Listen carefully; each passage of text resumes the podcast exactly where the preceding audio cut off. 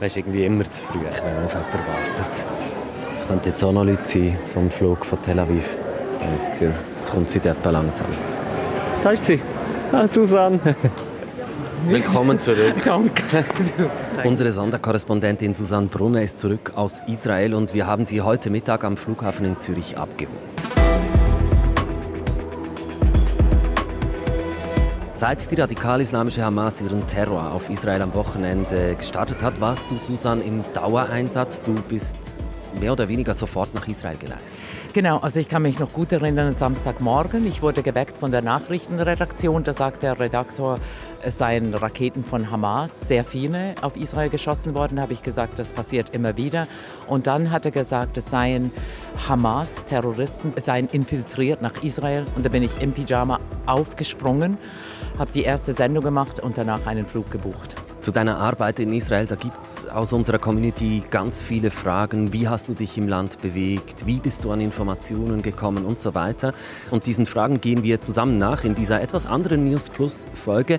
Wir nehmen die am Donnerstag kurz nach dem Mittag im Ankunftsbereich am Flughafen Zürich zusammen mit dir, Susanne Brunner, auf. Ich bin Raphael Günther, schön seid ihr dabei. Susan, ich habe mir überlegt, wie wir dich empfangen sollen. Irgendwie Blumen fand ich unpraktisch und auch nicht so passend. Aber ich habe mich, äh, warte mal, ich kann das da hervorkramen, ich habe mich für ein Herz entschieden. Ich bin einfach froh, bist du wieder da. Ja, das bin ich auch. Das muss ich auch sagen. Es war ja lange unklar, kann man überhaupt zurückreisen oder die Swiss, die irgendwie Sonderflüge macht oder um Leute zu evakuieren. Das klingt ja so dramatisch. Und für mein Umfeld war es äh, eine große Belastung, weil die nicht wussten, kommt sie raus oder nicht und die Grenzen gehen zu und so. Also von dem her, das Herz ist sehr passend. Du bist heute Morgen an den Flughafen in Tel Aviv gereist und dann in dieses Flugzeug gestiegen. Was für ein Land hast du zurückgelassen? Ein ganz anderes, als ich gesehen habe. Ich war ja erst vor drei Wochen da, wegen ähm, einer längeren Sendung. Und es ist ein ganz, ganz anderes Land. Es ist ein Land, das wahrscheinlich nicht mehr gleich sein wird. Es ist ein Land im Krieg wo jetzt wirklich 350, 60.000 Männer und Frauen in den Krieg ziehen, wo, wo man hat das auch am Flughafen gemerkt, es fehlt das Personal, weil die Leute mussten einrücken und es gab heute Morgen unglaublich lange Kolonnen und alle starten in ihr Handy, weil alle haben Freunde, alle haben Verwandte, Bekannte, die das durchmachen. Es war auch ein trauriges Gefühl, x Kriege und jetzt nochmals. Es war schon ähm, herzzerreißend irgendwie. Und im Flugzeug, da sitzen dann einfach alle Leute ganz normal und reisen ab? Oder wie, wie war das in so einem Flug aus so einem Land? Also ich habe noch gestaunt, weil ich war mit meinem mulmigen Gefühl das erste Mal ein bisschen loslassen. Ich kann wahrscheinlich fliegen. Aber neben mir saß ein Herr, der hat sich aufgeregt über die Verspätung, weil er zum Augenarzt in Zürich musste. Ein anderes Paar hat gesagt, wie ist denn die Schweiz? Wir fliegen zum ersten Mal in die Schweiz, das haben wir schon lange gebucht. Und ich habe sie dann gefragt, aber jetzt Ferien machen und so. Und dann sagen sie, jetzt erst recht, weil das dauert lange. Und da gab es natürlich auch Leute, eine Flight Attendant, die war den Tränen nahe. Wahrscheinlich kennt die Leute, die waren in dem Alter, die, das sind Leute in der Armee. Also von dem her sehr eine gemischte Gruppe von Leuten. Es war voll, das Flugzeug. Viele haben auch gebetet, das tun sie sicher auch sonst, aber es war irgendwie eindringlicher. Und vor allem, wenn der Pilot dann auch sagt, wir sind in speziellen Zeiten, wir sind im Krieg, wir schauen, dass wir hier rausfliegen können. Also das gibt einem dann schon ein mulmiges Gefühl. Du hast es gesagt, das kann noch lange dauern. Warum bist du denn gerade jetzt zurückgekommen?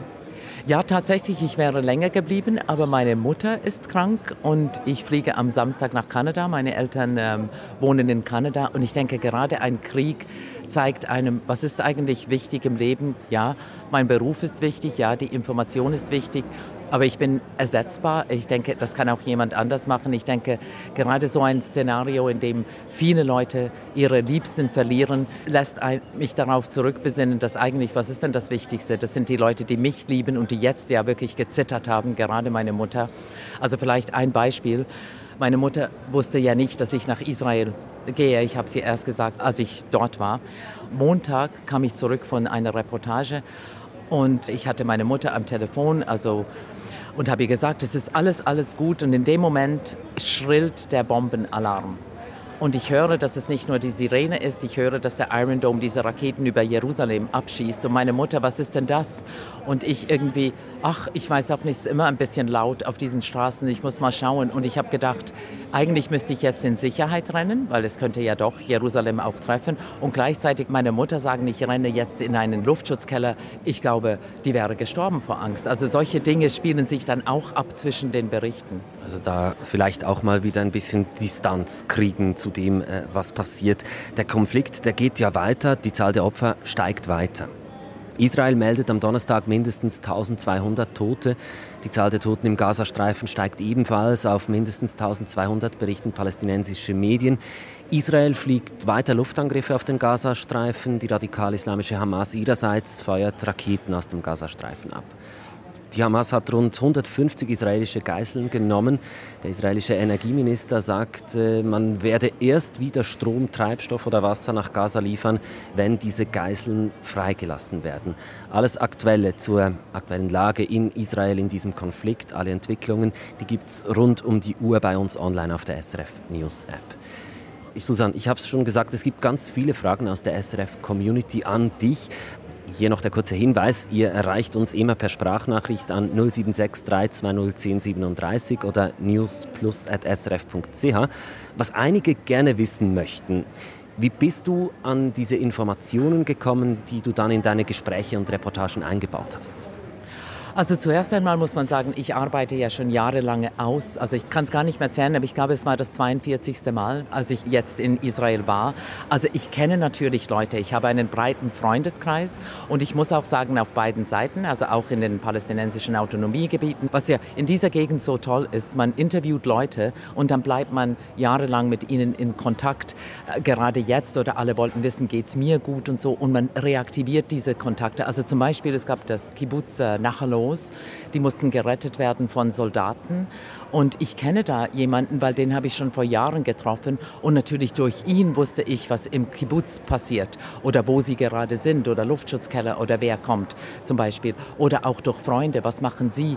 Und dann haben wir natürlich, und das sind eigentlich die ganz, ganz wichtigsten Leute, wir haben Leute, mit denen wir zusammenarbeiten seit Jahren. Und ich arbeitete mit einer Assistentin, die eigentlich schon Korrespondentinnen und Korrespondentinnen vor mir mit ihr gearbeitet haben.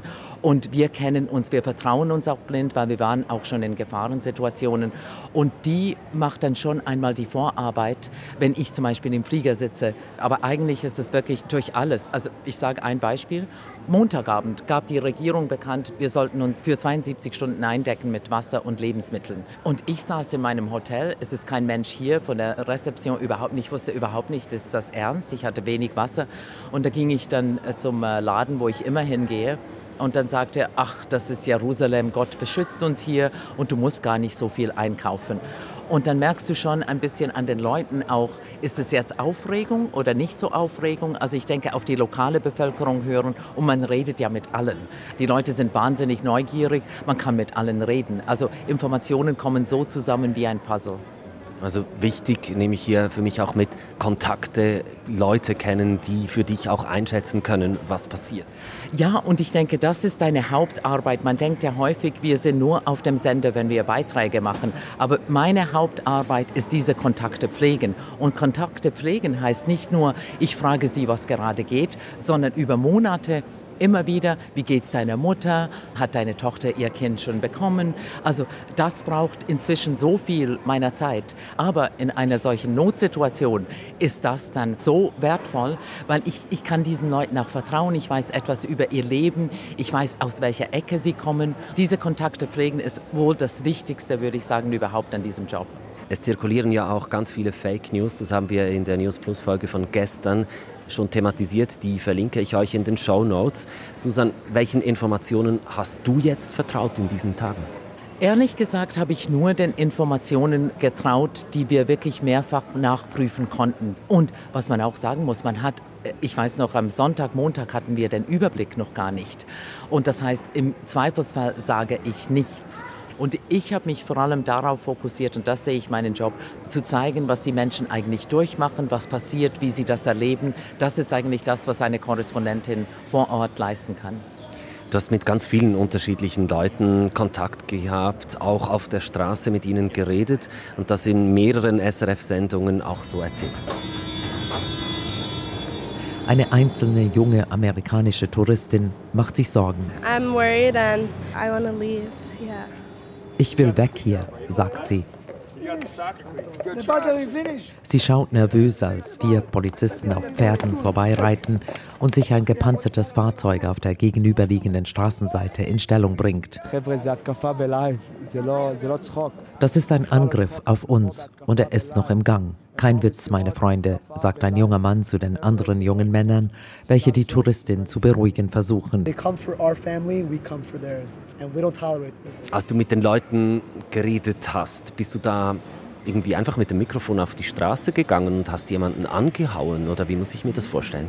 Genau, also ich bin ja am Sonntag angekommen und da sind wir sofort auf die Straße gegangen, also zusammen mit meiner Assistentin und die waren ja wirklich leer in Jerusalem. Aber tatsächlich jeden, jede, die wir angefragt haben, die wollten auch reden. Also es gab Leute eben, die sofort in Tränen ausbrachen, aber ein einziger Mann sagte, ich kann es nicht anschauen, ich bin ein Veteran äh, des Yom Kippur-Krieges. Ich habe diesen Überraschungsangriff schon einmal erlebt. Ich, ich kann das nicht, das macht mich psychisch fertig. Aber niemand hat gesagt, oh mein Gott, Misstrauen oder irgend so etwas. Im Gegenteil. Und man schien auch sehr froh zu sein, dass wie die Weltpresse da war. Wir wollen darüber reden, was uns jetzt passiert, damit die Welt auch versteht. War das nicht auch gefährlich, so einfach auf der Straße zu sein? Luftalarm, Raketenalarm? Genau, also ehrlich gesagt, wir bekommen ja so ein Training für Krisengebiete. Und da ist man ja vorsichtig und man lernt das alles, aber es ist ein bisschen wie, wenn der Kurs vorbei ist, vergisst man dann vieles davon. Und in diesem Fall war es so, wir sind am Montag sofort losgefahren in den Süden. Zwei Frauen und wir sind überall rausgefahren an Autobahnraststätten. Also alle waren bewaffnet, das muss man sagen. Und im Nachhinein habe ich gedacht, okay, ja, das war jetzt vielleicht nicht die gute Idee, einfach, aber die haben ja noch Leute gesucht, Vermisste gesucht, sind eingerückt, andere hatten Angst, es könnten noch Terroristen im Land sein. Aber ich denke, es ist oft so, wenn man einfach aufbricht, nichts Böses denkend, reagieren die Leute eben auch so. Weil eine war dann völlig erstaunt, was macht ihr denn hier? Hier bombardieren sie. Oder man hörte die Gaza-Bombardierung, die Raketen von Gaza kamen. Und die habe ich ja selbst dann mal erlebt in einer dieser südlichen Städte, wo ich selbst in einem Luftschutzraum ausharren musste. Also ich weiß, wie das ist. Aber irgendwie in dem Moment ist es wie, du willst es einfach wissen. Du willst wissen, wie... Ähm, wie die Leute sich fühlen. Du willst das irgendwie transportieren und, und dann vergisst du vieles andere. Oder auch in einer arabischen Stadt, die waren natürlich sehr, sehr nervös, dass wir kamen, weil die wussten nicht, ist das jetzt Shin Bet, ist das irgendwie Geheimdienst. Wir nehmen diese News Plus Folge im Ankunftsbereich am Flughafen in äh, Zürich auf. Du bist soeben aus Israel zurückgekehrt. Susanne Brunner, du warst unsere Sonderkorrespondentin in Israel und du hast eben erzählt, du bist in den Süden von Israel gereist und hast dort auf einer Raststätte auch Leute getroffen. Nach einer knappen Stunde Fahrt Halt an einer Autobahnraststätte. Sie ist geschlossen. Eine hagere Frau mit farbigem Blumen-T-Shirt tankt Benzin. Ihr Gesicht gezeichnet vom Grauen der letzten zwei Tage. Ah, you know, very difficult. Schwierig, very sehr difficult. schwierig. Never we felt like this before. So haben wir uns noch nie gefühlt, sagt Orna. Wir haben es gehört, unterwegs in den Richtung Süden von Israel, da konntest du mit vielen Leuten reden, eben auch an einer Raststätte. Und da fragt sich auch unsere Community, ein Land, das so von Terroristen angegriffen wird, wie frei kann man sich da überhaupt bewegen? Was ich ehrlich gesagt gestaunt habe, wir sind Richtung Süden gefahren und nicht ein einziges Armeefahrzeug hat uns irgendwie den Weg blockiert. Das war erst wirklich in den, in den schwerst betroffenen Städten, da waren immer noch Straßen zu. Wir sind eigentlich, haben wir uns vorgenommen, wir fahren bis zur ersten Militärblockade und dann kehren wir um. Aber es dauerte sehr, sehr lange, bis wir dort waren. Aber man konnte sich komplett frei bewegen und niemand hielt uns auf. Es kam uns auch selten Polizei entgegen. Und ich habe schon ein bisschen gestaunt, dass ein Land, das jetzt überall könnten solche Terroristen sein und es stellte sich niemand in den Weg, weil wir haben uns gefasst gemacht, wir müssen da immer wieder Checkpoints und so. Überhaupt nicht. Warum war das so? Also waren die wirklich so unvorbereitet oder an anderen Orten beschäftigt? Wie erklärst du dir das?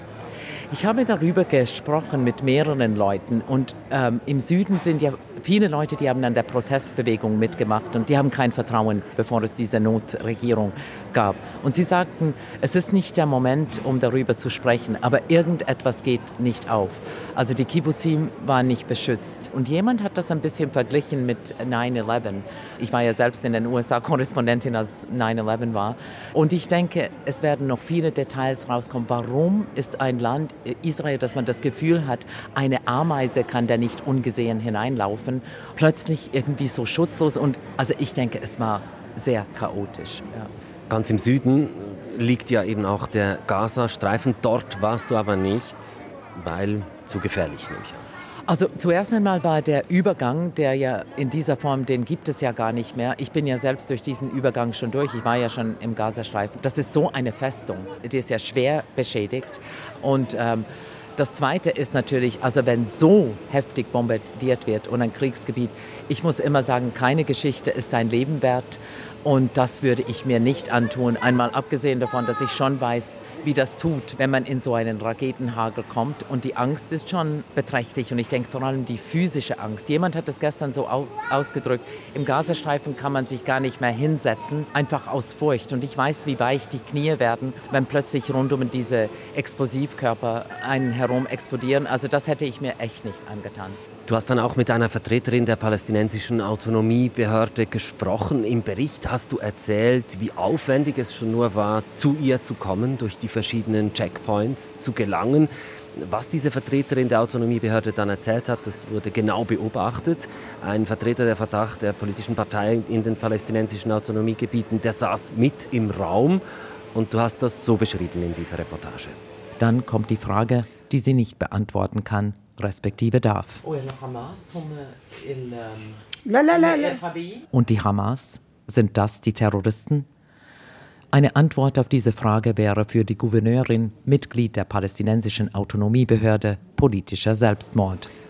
Susan, wie gehst du damit um, wenn jemand nicht über ein Thema reden will oder kann und du das genau merkst?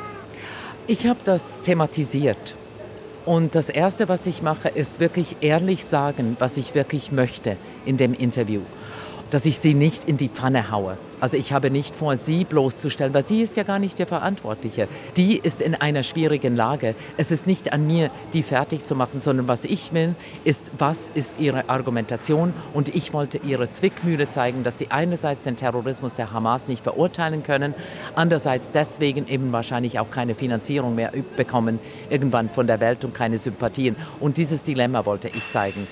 Die Welt ähm, macht er wieder den Vergleich, ja, das sind die massakrierten ähm, Israelis auf der einen Seite, aber in Gaza, das sind ja alles Terroristen. Nein, die Kinder, die dort sterben, sind nicht Terroristen. Die wurden bombardiert, einfach weil sie dort geboren worden sind. Und das schafft Vertrauen und es hilft natürlich auch, dass ich die Sprache kann, in diesem Fall ähm, Arabisch wo sie plötzlich gemerkt haben, Adi ist gar nicht auf das aus. Oder natürlich mit dem Überwacher, der dort war, mit dem habe ich dann nachher auch ähm, Witze gemacht in dem Sinn. Also diese Kontrolle und so von der Schweiz sei ich mir das einfach nicht gewohnt. Es tue mir leid, wenn ich hier ein bisschen Grenzen übertrete, aber ich komme eben aus meiner Kultur. Und das hat dann auch eine Entspannung geschafft, weil ich glaube, Sie haben gesehen, es geht mir nicht darum, um irgendwie zu sagen, das sind die Palästinenser, die schuld sind, weil das stimmt ja auch gar nicht.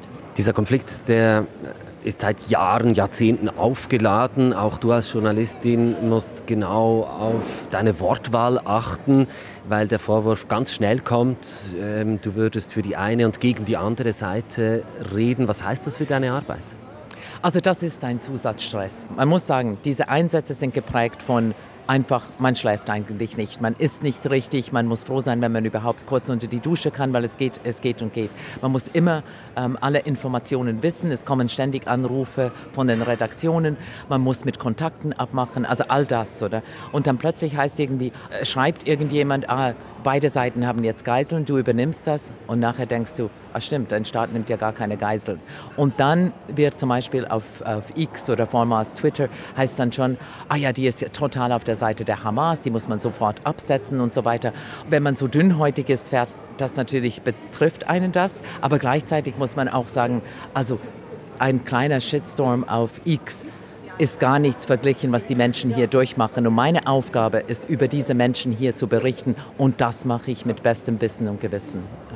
Gestern habe ich dich im Echo der Zeit von Radio SRF auch äh, wieder gehört und da ist es mir kalt den Rücken runtergelaufen, als ich deine Beschreibungen gehört habe unaushaltbar. Das Grauen hängt über dem Land. Fast alle kennen jemanden, der, die betroffen ist von diesen Massakern äh, oder jemanden kennt.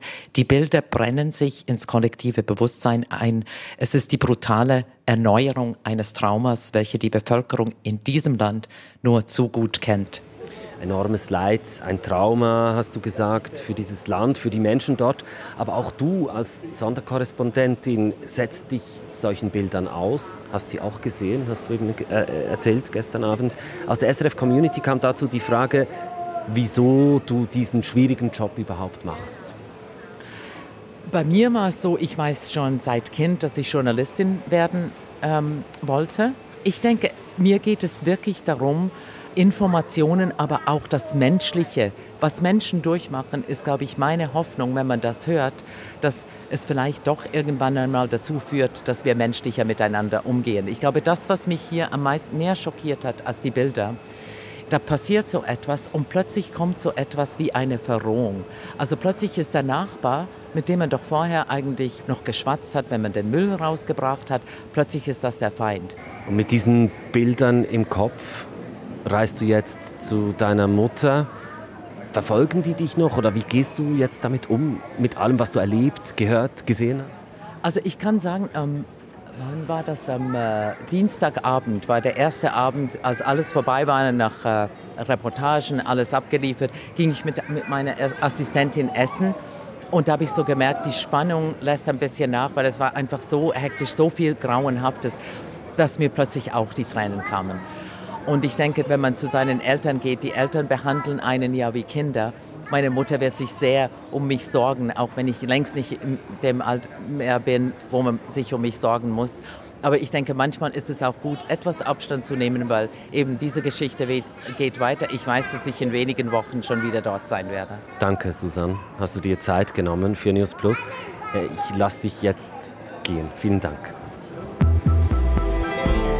Jetzt ist sie weg ich hatte den Eindruck, alles, was sie erzählt hat, war noch sehr frisch. Es sprudelte auch so richtig aus ihr. Sie hat wirklich sehr viel zu erzählen. Hat mich auch total beeindruckt, was sie gesagt hat. Wie fandet ihr es? Was ging euch durch den Kopf bei dem, was ihr gehört habt von Sonderkorrespondentin Susanne Brunner? Unsere Kontaktinfos, die findet ihr auch in den Show Notes. Das war's von uns, von News Plus für heute. Eine Ausgabe, die etwas anders getönt hat als normal. Es gab auch mal Kindergeschrei oder Staubsaugergeräusche im Hintergrund. Wir haben diese Episode direkt am Flughafen Zürich mit unserer Sonderkorrespondentin Susanne Brunner aufgenommen. Wenn euch News Plus gefällt, dann sagt das doch auch anderen Leuten, zum Beispiel mit einer Bewertung auf der Podcast-Plattform eures Vertrauens. Produziert hat die heutige Folge Marielle Gigax. Ich bin Raphael Günther. Wir sagen Tschüss und bis gleich.